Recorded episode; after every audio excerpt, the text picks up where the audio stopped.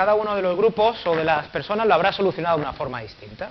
La vida es riesgo y en este riesgo tengo que asociar el concepto de deporte, el concepto de tráfico y el concepto de trabajo. ¿eh? En muchas ocasiones habéis cogido una imagen que incluía las tres, algunos de vosotros habéis cogido una para cada concepto y la habéis puesto, y otros eh, habéis puesto una imagen sin texto y otros, eh, en teoría, mm, han, han, encajado las, las imágenes con, para que le encajen ese puzzle. Por ejemplo, mirad, esta es una forma de decir lo mismo que hemos dicho anteriormente, donde en teoría se rompe la viñeta y se aporta una imagen. Es decir, es muy clásica, ¿eh? como veis. En este caso, pues yo voy a hablar de la vida de riesgo apoyada en tres elementos aislados. Vosotros habéis ido algo muy complejo, que es encajar las tres, que es lo más complicado. ¿De acuerdo? Por lo tanto, sería mucho más eh, complejo la, solución que le habéis dado que la que yo he presentado aquí.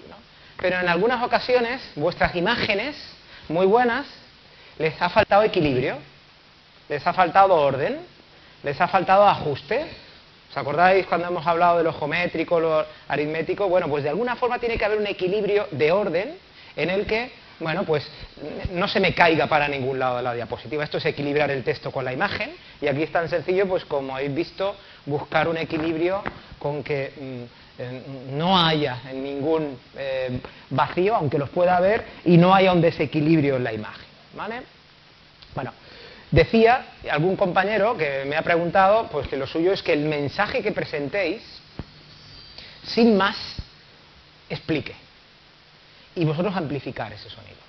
Es decir, la idea es que vosotros amplifiquéis esta imagen, pero la imagen tiene que ser autoexplicativa por sí sola.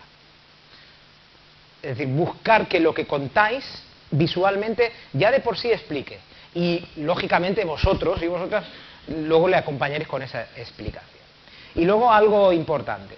Muchas de las imágenes que estáis cogiendo tienen una, vistosidad tremenda, pero la calidad en la que le cogéis hace que pierda su efecto cuando la ampliáis. Y es la pixelación. Las imágenes de menos de 500 por 500 se van a pixelar, por encima de 600 por algo. ¿eh? Si cogéis, cuando vais a internet, ahí botón eh, derecho y veis la resolución. Intentar que estén por encima de 600 porque cuando la ampliáis al tamaño completo, estas no se van a pixelar. Si se pixelan, perdéis el efecto ¿eh? de atracción que busca la imagen. La idea es que la imagen sea una imagen que impacte y que no se nos pixele. Estas son las recomendaciones en cuanto a ello. Y lo que hacemos nosotros, ¿sabéis qué es? Pues si no tenemos la imagen, la tiramos. Nos vamos al centro, cogemos a los niños, nos vamos a la piscina y la tiramos y luego la utilizo, que es lo que yo hago para mis presentaciones, los libros y los dibujos. Lo que hago es, cuando vamos al libro, sabemos que necesitamos 120 fotos, escribimos las 120 fotos y nos buscamos escenario donde sacarlas. Pedimos los permisos y las sacamos. Esa es la otra opción. La más fácil es como, como hacemos aquí, irnos a internet y, tirar de ellas. ¿vale? Bueno, pues vamos a ver. En este caso, aquí es muy importante que tengáis en cuenta el tamaño, lo hemos visto. Es, determinante que se puedan ver las cosas y que se puedan leer y sobre todo que no se pixele.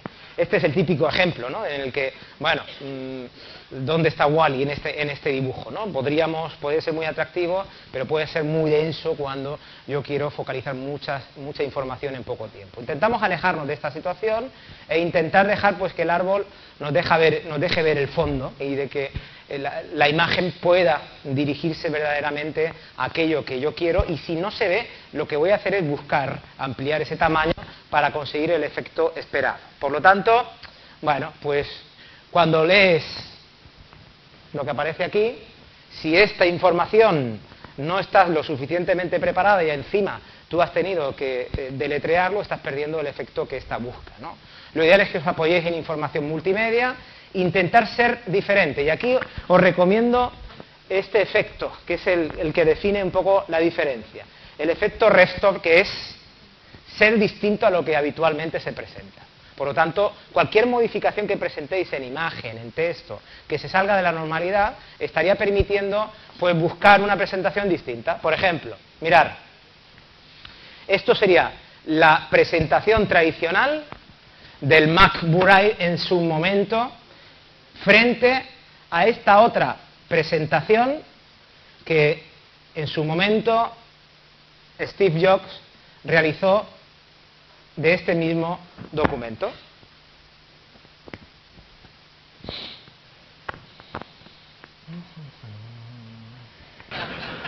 So, it's so thin, it even fits inside one of these envelopes that we've all seen floating around the office. And so let me go ahead and show it to you now.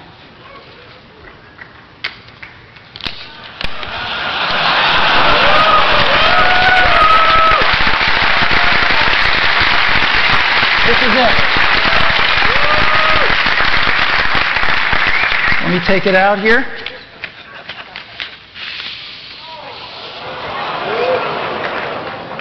This is the new MacBook Air, and you can get a feel for how thin it is. Yeah, there it is.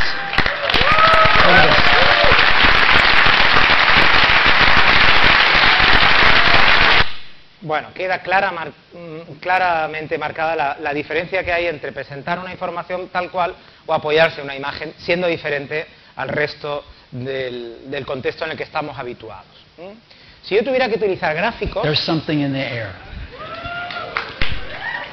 What is it? Well, as you know, si yo tuviera que utilizar gráficos, en este caso, yo lo que haría es tener en cuenta pues unas consideraciones muy básicas, que son las siguientes. Mirad, la primera de ellas es la que tiene que ver con los colores. Ya lo hemos visto y lo hemos destacado por segunda vez. Contraste. ¿eh?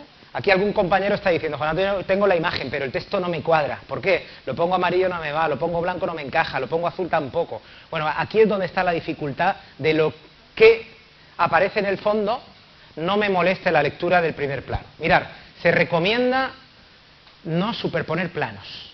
Y se, superponen, se eh, superponen planos no más de dos planos. Es decir, no más de dos de una sobre otra. Y en el caso de que yo ponga una sobre otra, esta que yo pongo delante no tiene que molestar para que yo pueda ver lo que hay detrás. ¿no? Esta es la estrategia. Intentar evitar lo que son los colores complementarios, por ejemplo, entre el rojo y el verde, ¿m? eh, rojo y azul. ¿m? Y evitar también pues estos colores que muchas veces nos cansan a la vista. ¿eh? Y cuidado aquí, porque estos proyectores son muy engañosos. Lo que vemos en la pantalla no es lo que aparece ahí.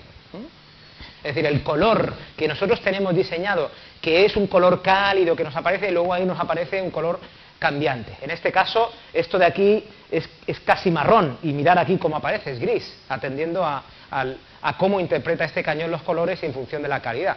Acordaros que vais a tener estos cañones, y por lo tanto os va a variar. ¿eh?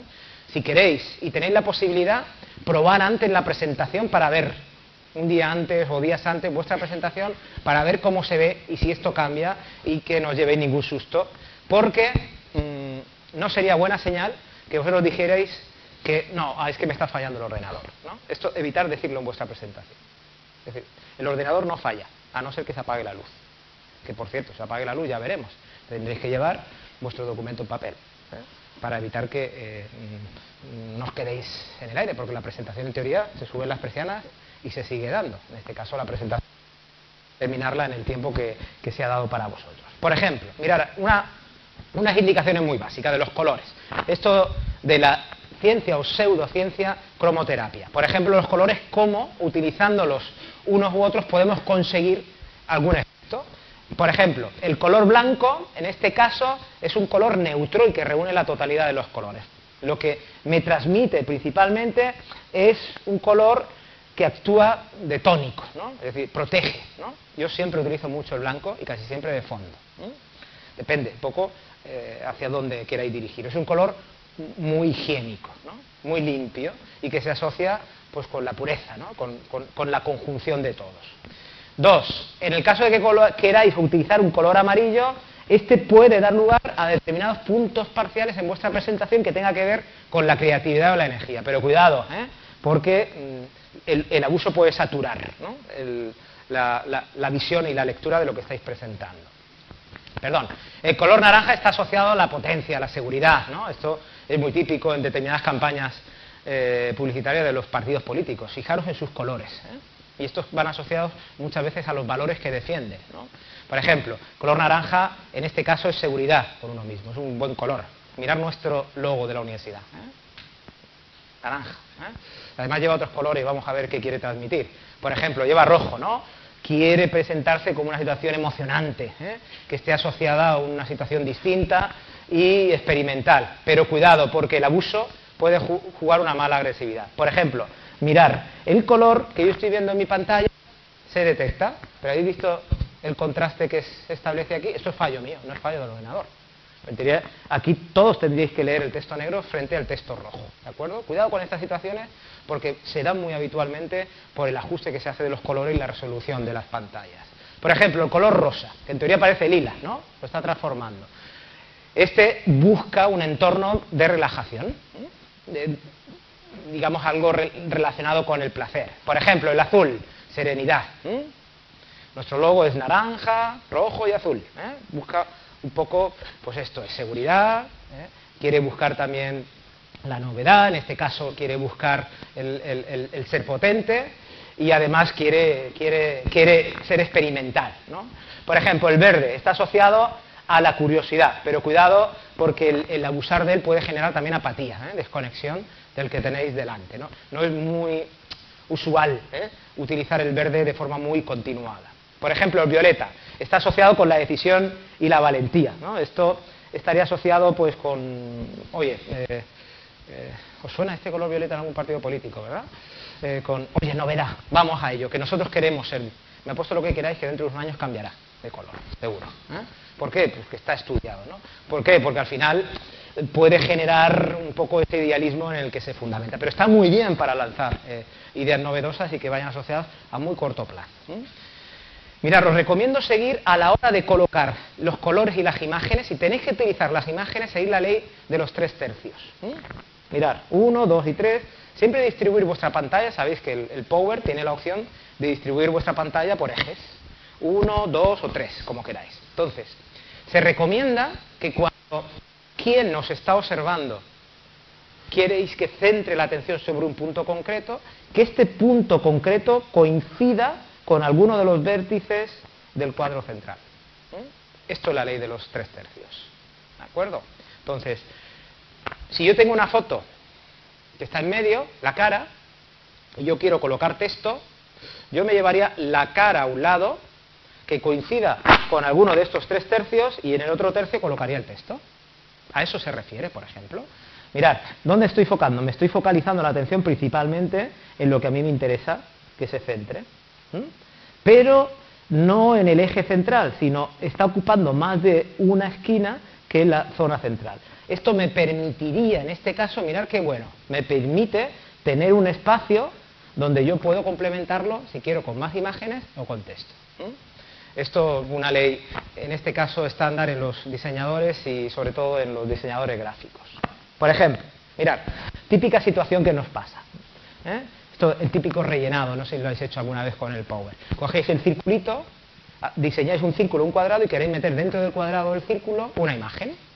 Entonces, eh, hablo en chino, ¿no? ¿Verdad? Eso se llama silencio administrativo, es decir, que sí que hablo en chino. ¿eh? Cojo, venga, voy a hacerlo, ¿vale?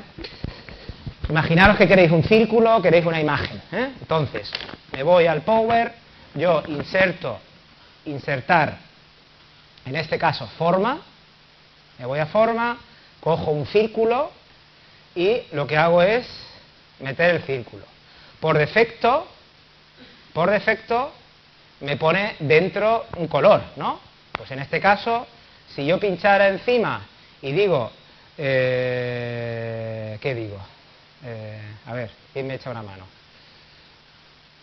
Formato de la forma y me voy a relleno y digo aquí relleno el fondo de la diapositiva. En este caso, relleno de fondo de diapositiva, no. Eh, ¿Dónde está la imagen? ¿Dónde está? Ahí, muchas gracias. Me voy, si quiero textura, imaginaos que quiero una textura, o quiero pues una imagen, eh, esta, ¿eh? y le doy insertar. Le doy cerrar y en teoría me coloca dentro del círculo la imagen. Mirar, ¿qué sucede? Pues que, bueno, pues aquí, aquí casi, casi he tenido suerte. Pero si os dais cuenta, casi me ha deformado un pelín la imagen, aunque me la ha colocado central. No siempre tengo esa suerte, porque muchas veces la imagen que cojo no, no está centrada. Entonces, claro, él por defecto me coge la imagen centrada y tengo que intentar recortar la imagen para ajustarlo. ¿vale? No lo vamos a hacer aquí, pero yo voy a facilitar las, creo que viene a continuación, la estrategia de cómo hacerlo, ¿de acuerdo? Yo en estas imágenes os lo voy a colgar y os pongo la operativa de qué hacer para, si tenéis alguna vez una imagen que no esté centrada, llevarla al centro para que se ajuste aquello que queréis transmitir, ¿vale?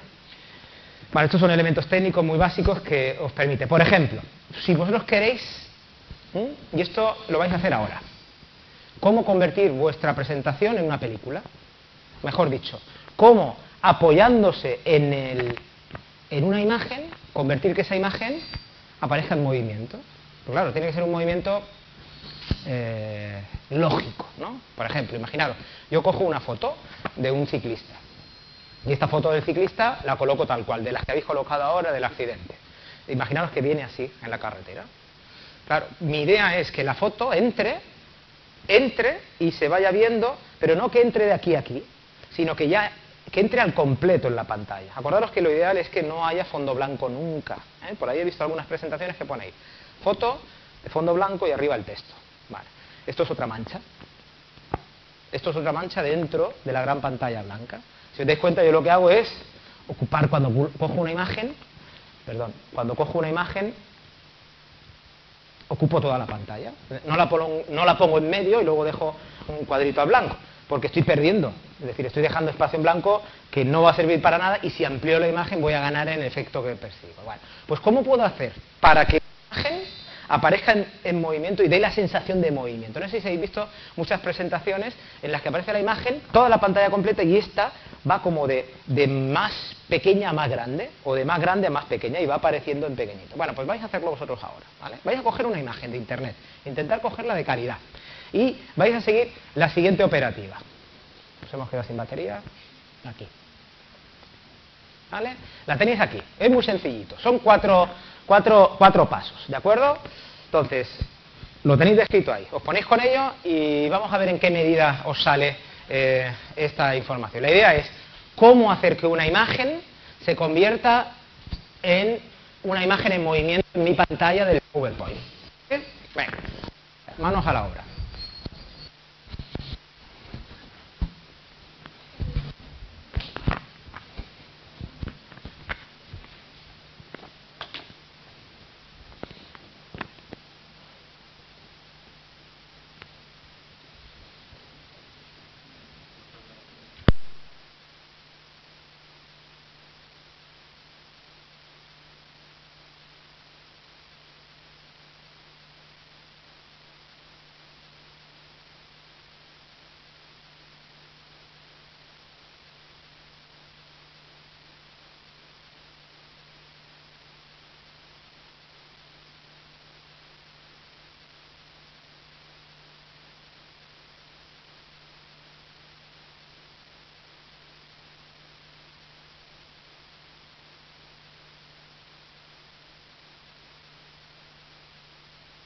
Ya me pregunta, oye, ¿dónde sacan las imágenes? Yo tengo mis propias imágenes, pero la gran mayoría no son mías. Yo voy a poner hoy no, pero el próximo día una...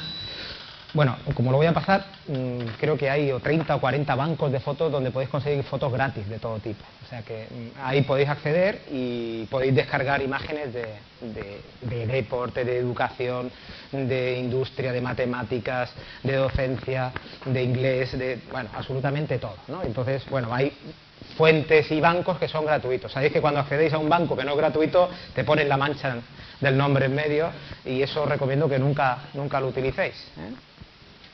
Venga, manos a la obra con ello.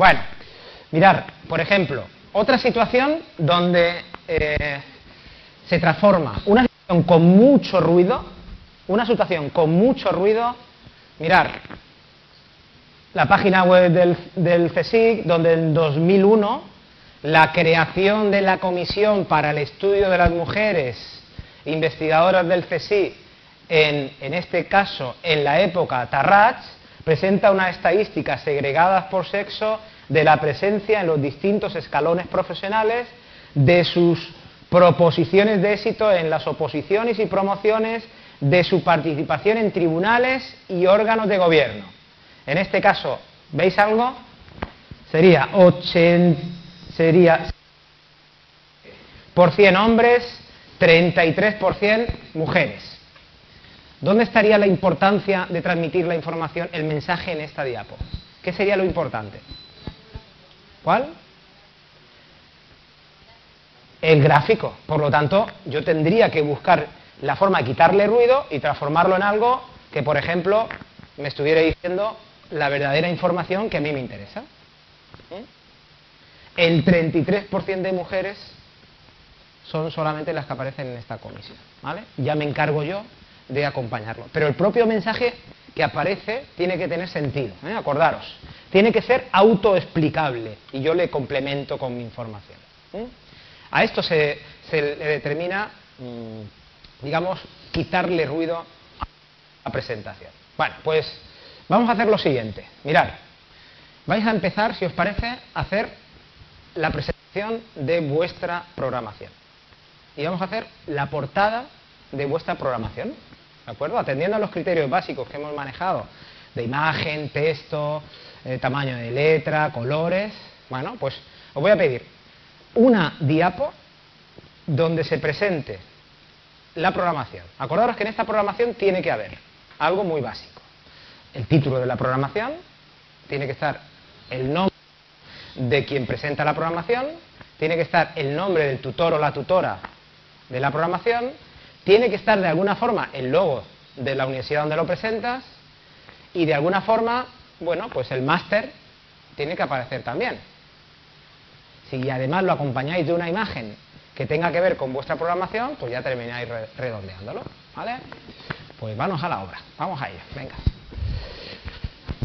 Eh, al final, atentos y atentas, vamos a evaluar, hoy vamos a hacer una evaluación de vuestra presentación eh, recíproca, otro compañero o compañera va a evaluar vuestra presentación a través de este test de la mirada. Mirad, si seguís estas indicaciones, dice señal, es decir, la señal llega perfecta o no, presenta ruido, o ni presenta ruido ni presenta la señal. Lo ideal es, es que aquí tengáis el máximo de señal posible en vuestra portada, ¿de acuerdo? El éxito máximo de vuestra presentación es obtener la máxima puntuación posible en la señal. A ver si lo conseguimos. Cualquier duda me vais diciendo.